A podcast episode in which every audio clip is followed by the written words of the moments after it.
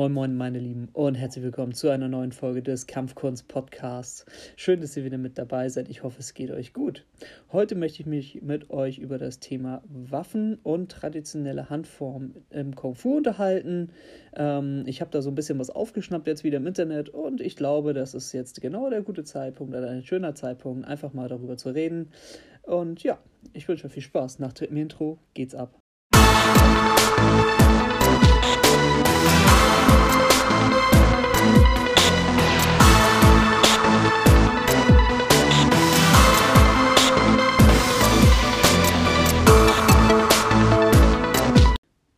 Wie natürlich jeder von euch weiß, gibt es unzählige Foren, Threads, was auch immer, ähm, zu jeder Art und Weise, sei es Autos, sei es PCs, sei es Games, was auch immer. Und natürlich gibt es auch für uns Kampfsportler auch solche Seiten.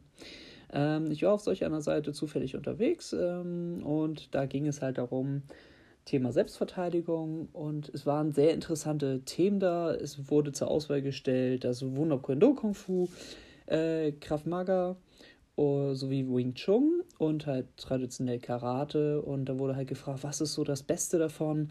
Wo und wie, was braucht man davon? Und genau, da äh, wollen wir jetzt mal so einsteigen. Ich habe viele Sachen, interessante Kommentare unterlesen dürfen. Einige äh, runzelte, musste ich leider äh, stark die Stirn runzeln. Nicht gut für die Faltenbildung, aber okay.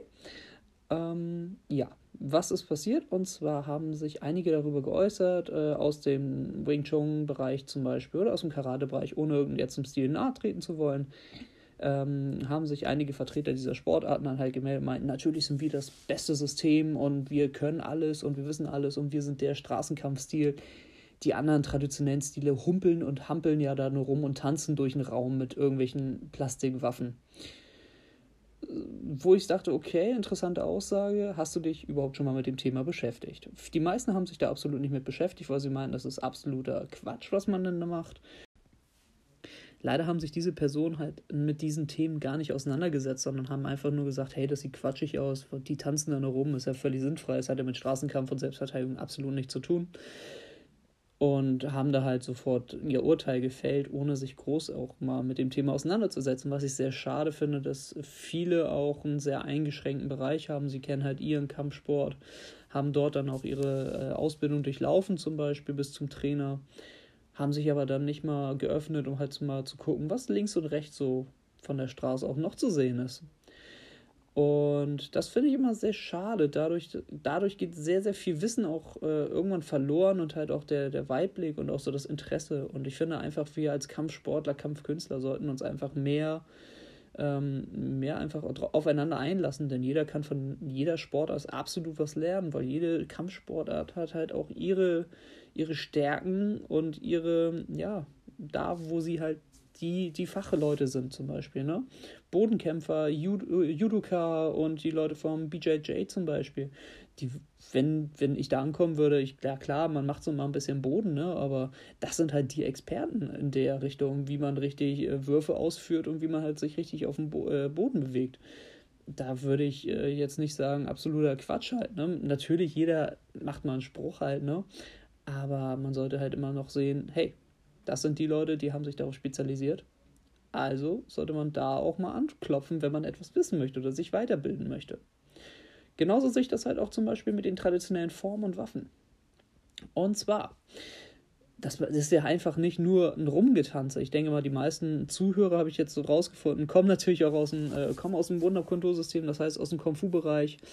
Ähm, habe ich halt einfach auch mitgekriegt und ihr wisst es halt natürlich auch, da steckt unglaublich viel hinter. Das ist ja, Form ist ja ein imaginärer Kampf gegen mehrere Gegner und jede Bewegung in dieser Form ist natürlich hübsch ausgeführt, aber jede Bewegung hat natürlich auch einen gewissen Grund und eine gewisse Daseinsberechtigung, warum wir diese Aktion gerade ausführen.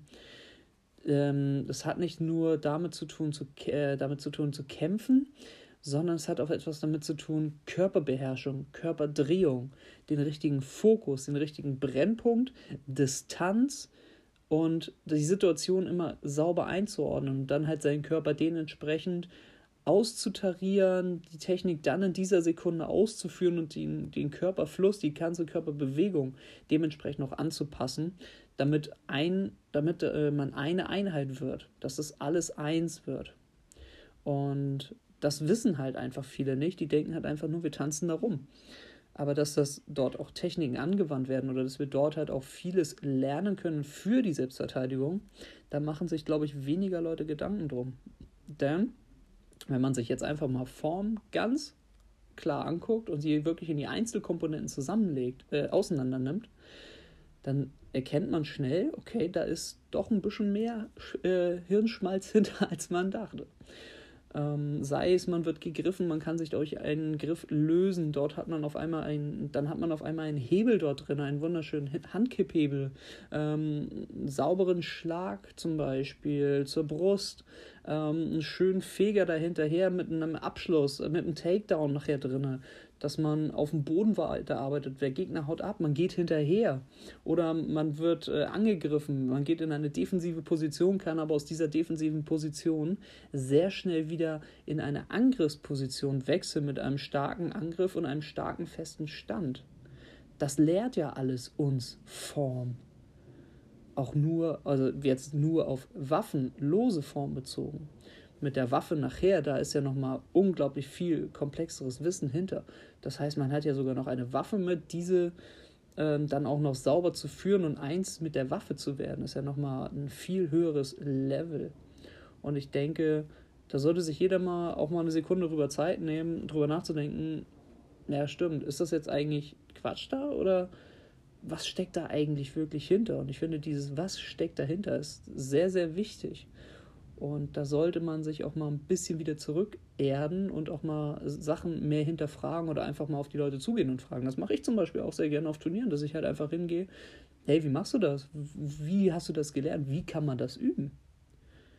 Ne, ich finde, das ist, gerade das ist doch das Schöne, dass es so viele Kampfkünste gibt, Kampfsportarten gibt und jeder etwas lernen kann. Das ist doch genial, oder nicht? Also ich weiß nicht, wer jetzt von euch äh, sagt so, äh, Quatsch, ich, ne, ich kann alles. Also ich glaube, wir können alle extrem viel daraus lernen. Und ich zum Beispiel persönlich liebe Form, traditionelle Form und auch die mit Waffen. Es macht mir einen unglaublich großen Spaß, das auszuführen, jeden Tag zu trainieren, ähm, immer wieder versuchen, besser zu werden, die Stände zu perfektionieren, darauf zu achten, okay, ist das Knie da sauber, äh, mache ich damit meine Gelenke gerade kaputt oder kann ich da den Sprung noch höher setzen, kann ich den Schlag noch intensivieren, kann ich hier noch mehr Hüftarbeit reinsetzen, ähm, wo kann ich noch meine, meine Präzision verbessern? Und das merke ich halt auch und übernehme ich halt auch für meine Techniken nachher, wenn wir zum Beispiel im Straßenkampf uns bewegen, nachher im Straßenkampftechniken oder im Wettkampf, das heißt im Kickboxen allen, in all diesen Bereichen kann ich das erlernte Wissen aus den Formen mit rein transportieren und dadurch einen, einen viel größeren äh, ja, Schatz aufbauen an Wissen und an, an, Körperbeherrschung.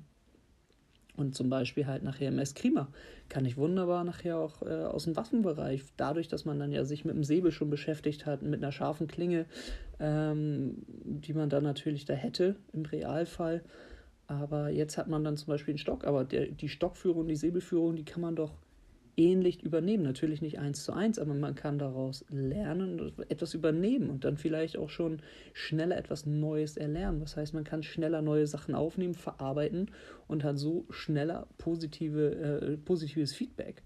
Und ist das nicht eine geile Sache? Was ich auch noch so unglaublich schön an Form finde, ist, man kann sie in jedem Alter trainieren. Guckt euch mal so die alten Kung-Fu-Filme an oder jetzt zum Beispiel, ich war ja auch 2018 in China, da hat man dann halt auch die älteren Menschen gesehen, die dann halt Formen gelaufen sind. Das hat auch etwas damit zu tun, um fit zu bleiben, für, äh, für seinen Körper was zu tun. Nicht jeder kann nachher noch mit 70 sagen, hey, ich gehe mal eben auf ein Vollkontaktturnier und baller mir da die, die Fäuste um die Ohren. Irgendwann ist halt Feierabend.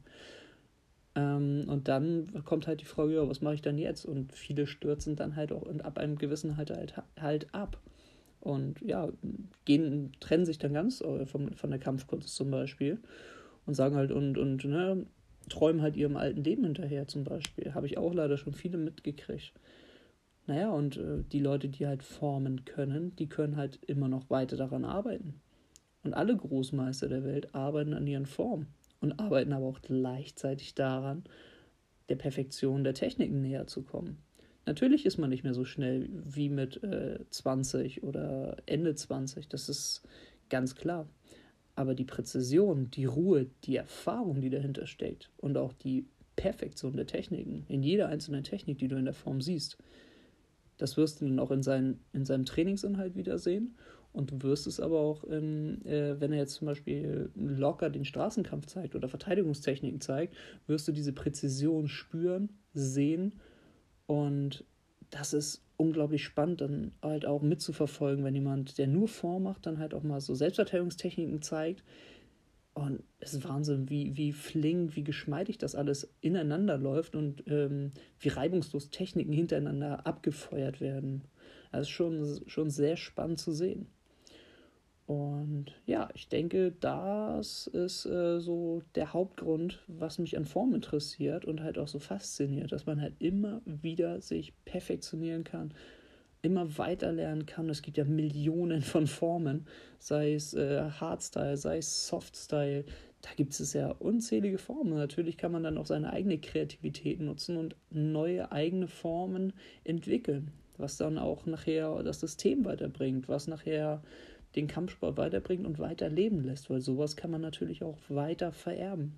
Dass man seine Form seinen Schülern zeigt und die dann wiederum daran arbeiten, vielleicht später dann einige Formen, Elemente abändern und dann ihren Spirit, ihre Energie, ihre, ihren Charakter damit reinbringen. Denn in jeder Form kann man auch seinen eigenen Charakter reinbringen. Das ist nicht ähm, wie, wie irgendwas äh, günstigere Sachen von der Stange, die halt immer nur Muster A oder Muster B haben. Jede Form kann von jeder Person gelaufen werden. Die können alle die gleichen Bewegungen, aber bei jeder Person sieht es anders aus, denn jeder hat seine Schwerpunkte woanders liegen, jeder hat einen anderen Charakter. Und das ist total spannend, auch als Schiedsrichter auf Turnieren zu sein und das sich anzugucken und denken, okay, cool, das war die vierte Form, die gleiche Form, aber das vierte Mal unterschiedlich. Wie, äh, wie Leute die Energie halt abfeuern, wie Leute die Brennpunkte setzen und die Bewegung ineinander einfließen lassen. Der eine läuft eher ein bisschen wie ein, wie ein Roboter. Vielleicht kann er sie dann noch nicht so lange. Ähm, oder es ist halt sein Stil, weil er halt ein bisschen härter ist und halt nicht so, so gelenkig, flinkig. Der andere ist eher so ein bisschen schon fast am, am Hüpfen, am Schweben, weil er halt äh, immer diese, diese Energie vom Boden hochhebt und versucht eigentlich immer mehr äh, dem Boden zu entweichen. Ähm, total, total entspannt. Also ähm, solltet ihr auf jeden Fall, wenn ihr euch für das Thema generell mal interessiert und mal auf Turnieren seid, auch wenn ihr nur beim Kickboxen, nur fürs Kickboxen dabei seid, nehmt euch einfach mal die Minuten, setzt euch dahin und lasst euch einfach mal auf die ganze Geschichte ein. Guckt euch das einfach mal an und Vielleicht denkt der eine oder andere dann ja mal an, an die Worte, was ich jetzt eben erzählt habe, dass man da auch Charaktere sehen kann. Man kann da halt dieses Kämpferische sehen. Und ich denke, dann werdet ihr auch einen anderen Blickwinkel auf die ganze Geschichte kriegen. Genau, das wollte ich euch jetzt einfach mal so schnell mitgeben. Und genau, dann werde ich das für heute auch schon beenden. Ich hoffe, es hat euch gefallen. Ich hoffe, ich konnte das äh, verständlich rüberbringen, was ich so cool finde an Formen warum ich das so spannend finde und was wir daraus alles lernen können. Wenn ihr natürlich weiterhin Fragen dazu habt, schreibt mir gerne bei WhatsApp, bei Instagram, ähm, hinterlasst mir gerne eine positive Bewertung auf eurer Pla äh, Plattform, wenn das natürlich möglich ist. Schreibt da gerne Kommentare, dann beantworte ich das gerne und ansonsten wünsche ich euch einen schönen Sonntag oder Montag, je nachdem, wann ihr es hört. Wenn ihr es natürlich äh, an der Anfang der Woche hört, habt eine schöne Woche. Ich hoffe, ihr habt ein schönes Wochenende und genießt die Zeit. Wir hören uns dann bald wieder. Bis dahin, euer Olli. Haut rein.